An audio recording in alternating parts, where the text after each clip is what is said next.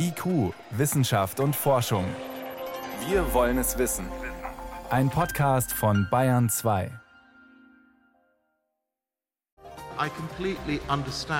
Ich verstehe Frust und Ärger der jungen Leute völlig. Sie verlangen, dass geliefert wird. Und ich sage, Paris hat versprochen, Glasgow muss liefern. Paris promised, Glasgow must deliver. Also Glasgow muss liefern zur Weltklimakonferenz. Doch wird Glasgow auch liefern? Das ist eines unserer Themen. Außerdem eine Entdeckung, die hilft, Mauern einzureißen und Grenzen zu überwinden. Die wurde auf der Falling Walls Konferenz in Berlin gefeiert. Doch zunächst beschäftigt uns Corona und die 7-Tage-Inzidenz. Die kennt aktuell nur eine Richtung nach oben. Wissenschaft auf Bayern 2 entdecken. Heute mit Martin Schramm. Das Robert Koch Institut meldet heute einen Höchststand an Neuinfektionen, fast 40.000. In Bayern gilt ab morgen wieder der landesweite Katastrophenfall. Intensivmediziner erwarten, dass planbare OPs zunehmend verschoben werden müssen und so weiter und so fort. Wir sind also mittendrin in einer heftigen vierten Welle. Und die zentrale Frage ist, was tun? Welches Mittel ist das Mittel der Wahl? 3G, 2G, Impfpflicht, erneuter Lockdown? Oder könnten die sogenannten Boosterimpfungen helfen, die vierte Welle zu brechen? Also die dritte Spritze etwa sechs Monate nach der zweiten Impfung.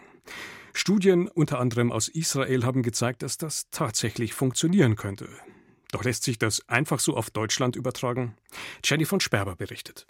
Die Zahlen aus Israel sind eindeutig. Von über 700.000 doppelt geimpften Israelis kamen 231 Menschen trotz Impfung mit einer SARS-CoV-2-Infektion ins Krankenhaus. Von ebenso vielen dreifach geimpften kamen nur 29 Menschen ins Krankenhaus. Die dritte Impfung, die sogenannte Booster-Impfung, schützt den Einzelnen also besser vor einem schweren Verlauf, als wenn er nur doppelt geimpft wäre. Das gilt insbesondere für ältere Menschen, die offenbar trotz Doppelimpfung manchmal noch schwer erkranken können. Das zeigen die derzeitigen Intensivpatienten, die der Infektiologe Christoph Spinner auch am Klinikum rechts der Isar in München beobachtet. Wir sehen ein sehr viel heterogeneres Bild als in den letzten Wellen. Auf der einen Seite sehen wir ungeimpfte ältere Menschen. Wir sehen teilweise ältere Menschen, die trotz Impfung in die Klinik müssen. Das sind aber wenige Fälle.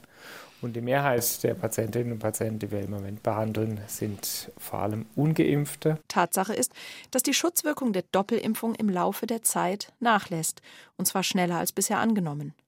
Die Boosterimpfung, so zeigen Studien jetzt, können diesen Schutzfaktor wieder erheblich rauffahren. Ehrlicherweise haben mich die Ergebnisse der zuletzt veröffentlichten Studien der Boosterimpfung selbst überrascht. Denn es zeigt sich, dass Boosterimpfungen vor allem bei Älteren, also über 60-Jährigen, die Wahrscheinlichkeit schwerer Covid-Verläufe, also auch Krankenhausaufnahmen, um über Faktor 10 reduzieren. Noch wichtiger als für den Einzelnen sei die Auffrischungsimpfung aber für das Infektionsgeschehen allgemein, sagt Kai Nagel, Physiker und Mobilitätsforscher der TU Berlin. Denn Geimpfte können das Virus übertragen, auch wenn sie selbst keine Symptome zeigen. Kai Nagel vermutet, dass Boosterimpfungen in Deutschland deshalb einen ähnlich positiven Effekt hätten wie in Israel und die vierte Welle brechen könnten. Na, ich glaube, das ist gut übertragbar und das ist, wenn wir auf hohe Boostergeschwindigkeiten kommen, dann werden wir auch äh, deutliche Absenkung der Infektionsdynamik sehen, relativ schnell. Entscheidend sei, wie schnell die Menschen jetzt ihre dritte Impfung bekämen, sagt er. Momentan läuft das Boostern nämlich noch sehr langsam an. Die Impfquote müsste deutlich höher sein, als sie momentan ist dann könnten wir die Ansteckungen in der Bevölkerung maßgeblich einschränken. Die Modellierer berechnen das mit einer Senkung des sogenannten R-Wertes. Der sagt, wie viele Personen ein Infizierter ansteckt. Dieser Wert muss unter 1 liegen, damit sich das Virus nicht immer schneller ausbreitet. Wir haben im Sommer 1% Impfquote pro Tag geschafft. Wir haben das mal durchgerechnet mit 0,5% und 2%, also ein bisschen drüber und ein bisschen drunter. Bei 0,5 Prozent pro Tag kommen wir auf eine Absenkung des R-Wertes in der Gegend von 0,2 schon nach einem Monat. Und wenn wir eine Impfquote von 2 Prozent pro Tag der Bevölkerung hinkriegen, sogar irgendwie 0,5 bis 0,6. Also das hat dramatische Konsequenzen schon nach einem Monat, wenn wir das relativ schnell machen. Einfach gesagt, wenn wir die Impfquote vom vergangenen Sommer auch jetzt für die Drittimpfung wieder erreichen, könnten wir die Ansteckungen schon nach einem Monat deutlich senken, vielleicht rechtzeitig vor Weihnachten. Aber es ist nicht so einfach, eine hohe Impfquote für die Auffrischungsimpfung zu erreichen. Bei uns wird empfohlen, einen zeitlichen Abstand von sechs Monaten zwischen der zweiten und dritten Impfung zu haben. Und eine hohe Impfquote erfordert eine ausgefeilte Organisation. Unser Eindruck ist, dass das eher ein Problem vom Handling ist. Also, dass wir es irgendwie hinkriegen müssen, diese großen Mengen bereitzustellen und dass man die sich auch ohne viel Terminvergabe und Vorausplanung abholen kann. Und ich glaube, das haben wir im Moment noch nicht gut im Griff. Und selbst wenn das alles klappen sollte, bleibt die entscheidende Frage, wollen die Menschen überhaupt eine dritte Impfung? In Israel haben sich die meisten Menschen, die schon doppelt geimpft waren, schnell für eine Boosterimpfung entschieden. Bei uns in Deutschland scheint das nicht so selbstverständlich zu sein. Über fünf Millionen Menschen hätten sich schon boostern lassen können, haben es aber bisher nicht getan. Ein Grund dafür könnte sein, dass man von den sich ständig verändernden Prognosen und Empfehlungen verunsichert ist. Es ist wirklich nicht einfach, da noch mitzukommen. Aber die Situation hätte sich eben seit Beginn des Jahres stark verändert. Und so verändern sich auch Prognosen, erklärt Kai Nagel. Da ist zwischendurch Delta gekommen, was dreimal ansteckender als die Wildvariante ist. Und es weicht der Impfung sehr viel stärker aus als die Wildvariante und auch als Alpha. Und insofern müssen wir da jetzt irgendwie nachsteuern. Und deswegen ergibt sich eben auch, dass das jetzt nicht so funktioniert, wie das vielleicht Anfang des Jahres vorhergesagt wurde. Dass sich die Geimpften bisher nur zurückhaltend eine Boosterimpfung abholen, mag auch daran liegen, dass die Ständige Impfkommission STIKO die Auffrischung bisher nur für gefährdete Menschen über 70 empfiehlt. Denn die haben einen direkten Nutzen davon, sich nicht anzustecken. Für den Rest der Bevölkerung wäre es aber sinnvoll, wenn sich auch alle anderen boostern lassen. So schützen sich alle gegenseitig und wir könnten, ähnlich wie in Israel, die vierte Welle brechen und damit auf weitere mühsame Einschränkungen im Alltag verzichten. IQ, Wissenschaft und Forschung gibt es auch im Internet. Als Podcast unter bayern2.de. 2009, zum 20. Jahrestag des Mauerfalls, fing alles an. Da sagten sich die Macher der Falling Walls Konferenz in Berlin, Mauern einzureißen und Grenzen zu überwinden. Das ist doch ein prima Motto für die Wissenschaft.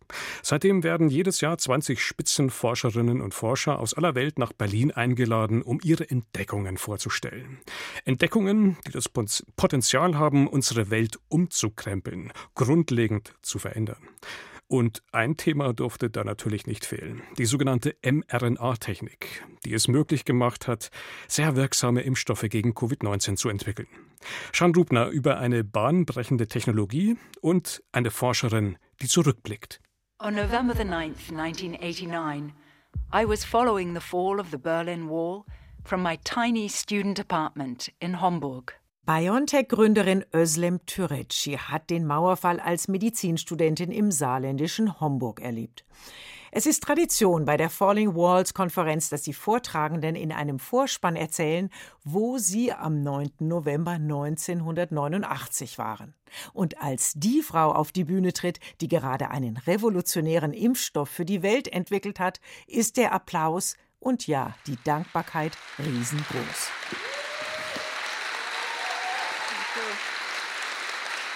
Nein, überrascht ist Özlem Türeci nicht. Dafür hat sie inzwischen schon zu viel Beifall bekommen.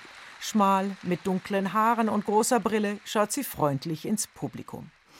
Sie erklärt, wie sie und ihr Team es geschafft haben, innerhalb nur weniger Monate einen Impfstoff zu liefern, auf den die ganze Welt sehnsüchtig gewartet hatte.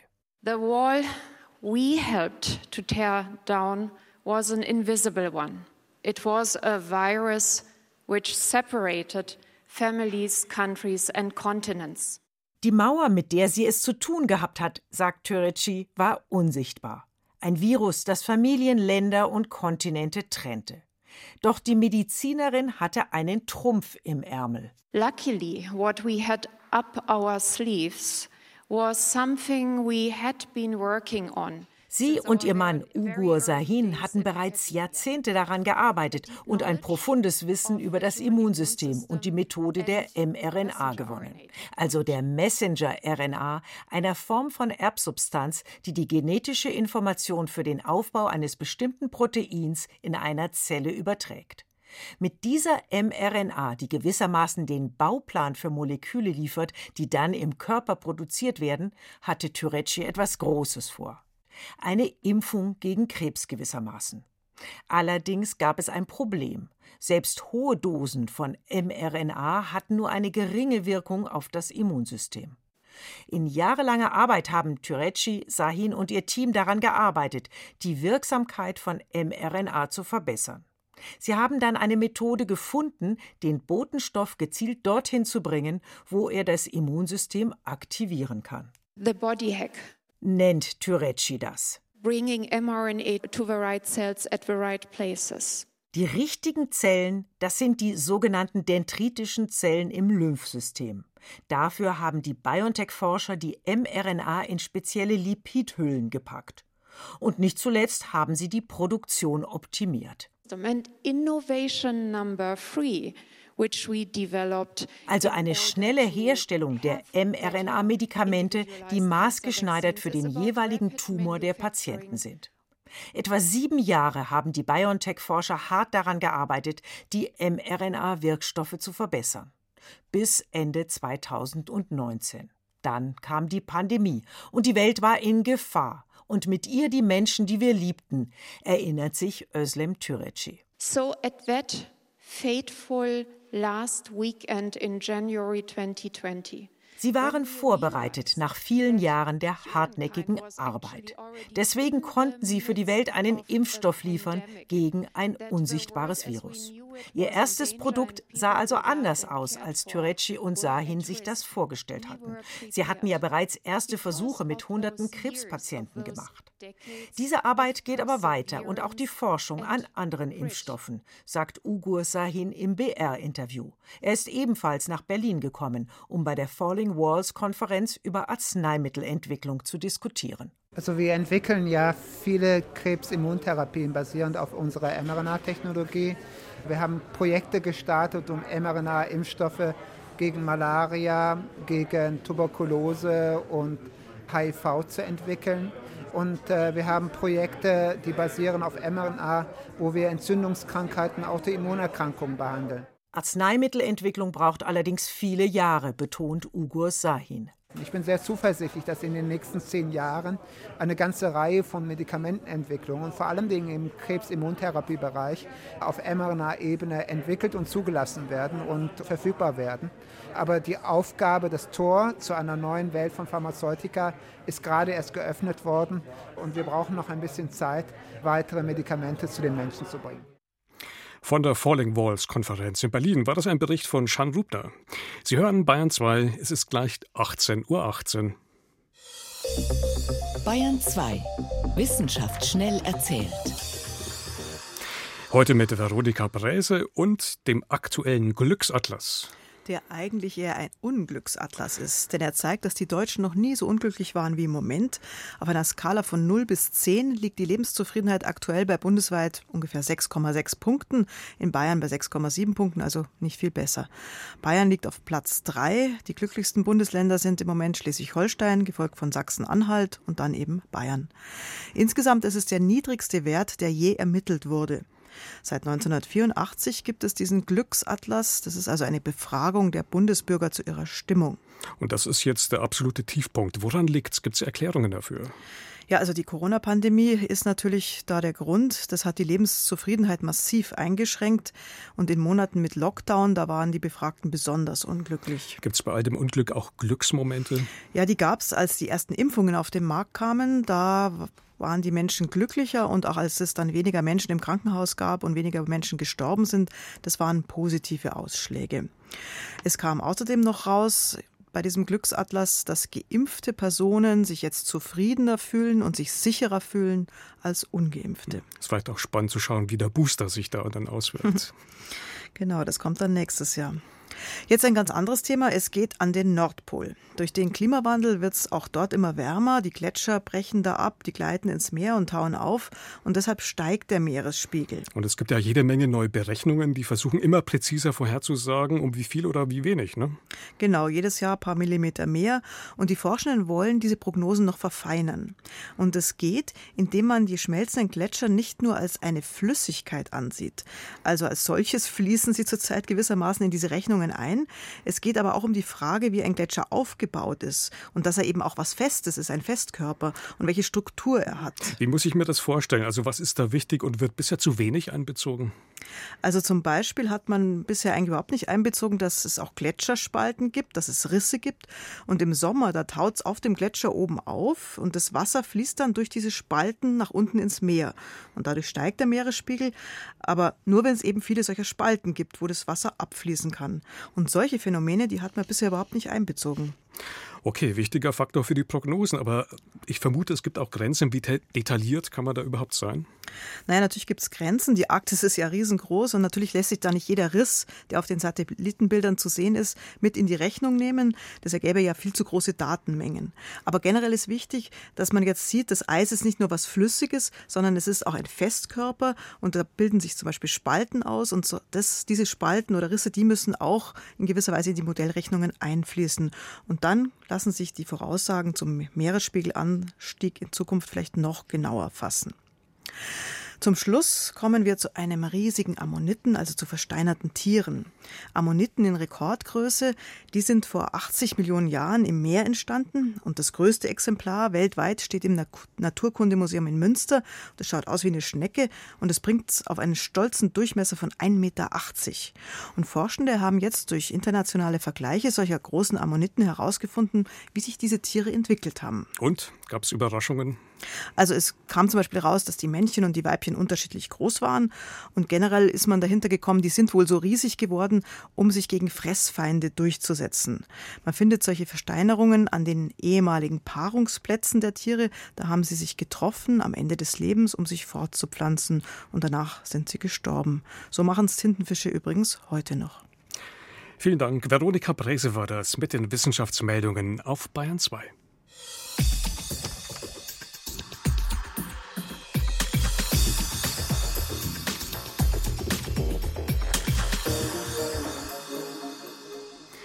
Die Weltklimakonferenz, planmäßig endet sie diese Woche in Glasgow am Freitag.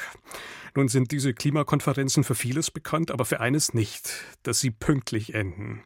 Schon eher, dass sie sich endlos hinziehen und die Ergebnisse eher mau ausfallen. Wie genau es diesmal in Glasgow laufen wird, ist noch völlig offen. Immerhin gibt es seit heute einen ersten Entwurf der Abschlusserklärung, ein siebenseitiges Papier. Meine Kollegin Ilka Knigge ist nach Glasgow gereist. Sie geht im BR-Webformat Planet B Fragen rund um den Klimawandel nach. Und mit ihr möchte ich nun über ihre ganz persönlichen Eindrücke von der Klimakonferenz sprechen. Hallo Ilka. Hi nach München. Sag mal, Glaubwürdigkeit ist ja beim Thema Klimaschutz immer ein großes Thema. Boris Johnson kam da in letzter Zeit nicht ganz so gut weg. Der war mit dem Jet unterwegs. Wie bist du denn ganz persönlich nach Glasgow angereist? Ja, ich habe den Zug genommen. Für Kein mich war der Privatjet keine Option, nein. Ja, und wie hast du das erlebt? Also ich meine, Boris Johnson, wenn der von London nach Glasgow will, dann muss er fünf Stunden investieren. Du musstest noch mehr investieren. Wie hast du das erlebt? Ja, bei mir waren es drei Züge und elf Stunden Fahrt. Und ich bin sogar extra noch ein paar Tage vor meiner Reise nach Glasgow, nach Köln gefahren, um die Reise von Bayern ein bisschen zu verkürzen und irgendwie angenehmer zu gestalten.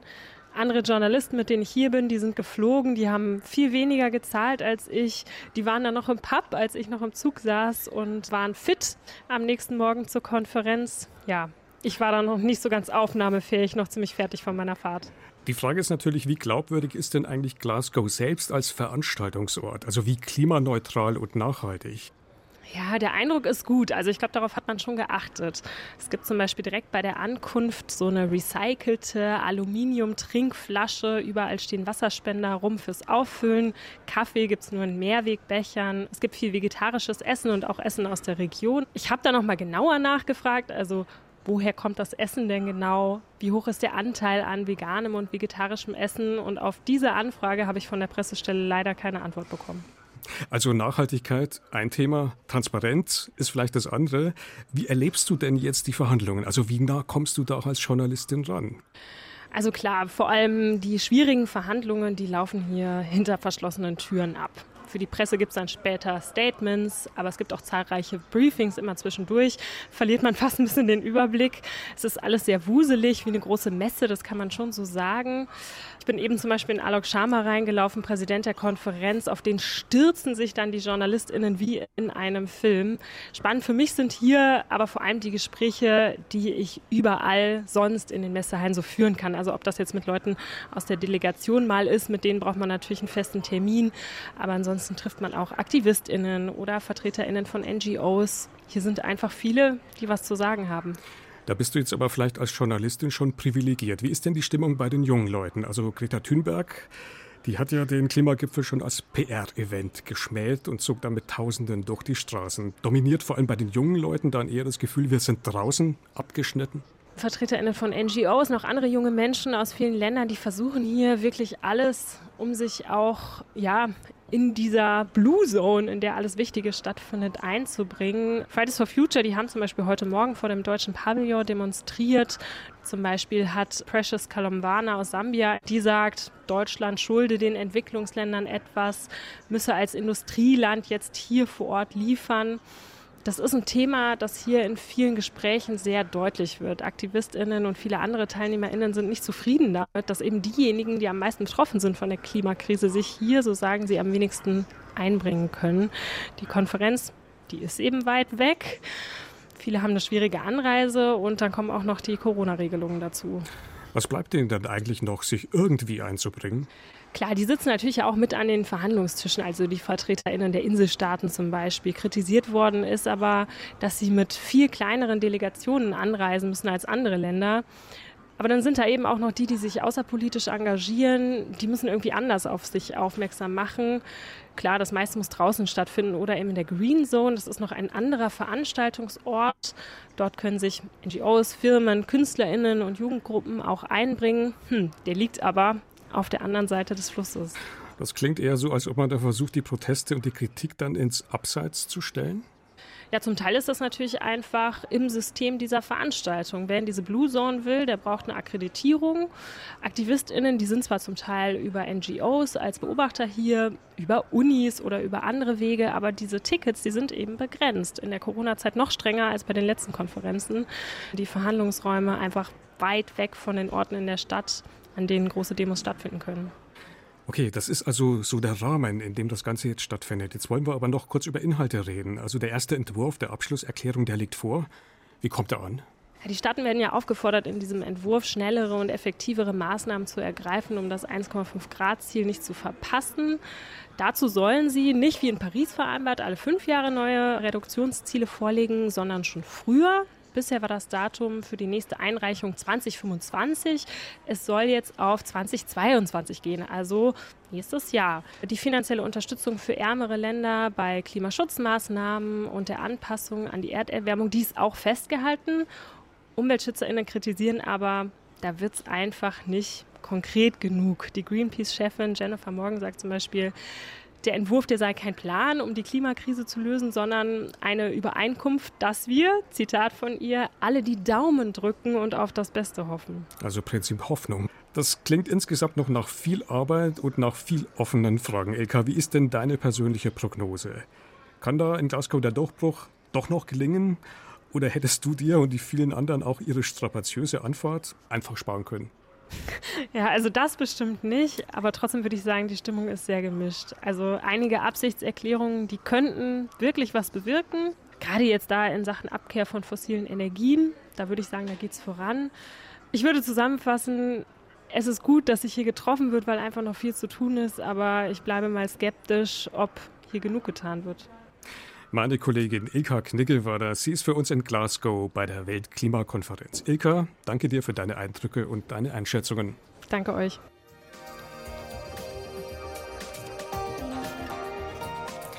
Und noch mehr Infos und Hintergründe rund um das Thema Klimawandel finden Sie übrigens auch im Web und zwar auf ardalpha.de. Und damit geht IQ für heute zu Ende. Im Studio war Martin Schramm.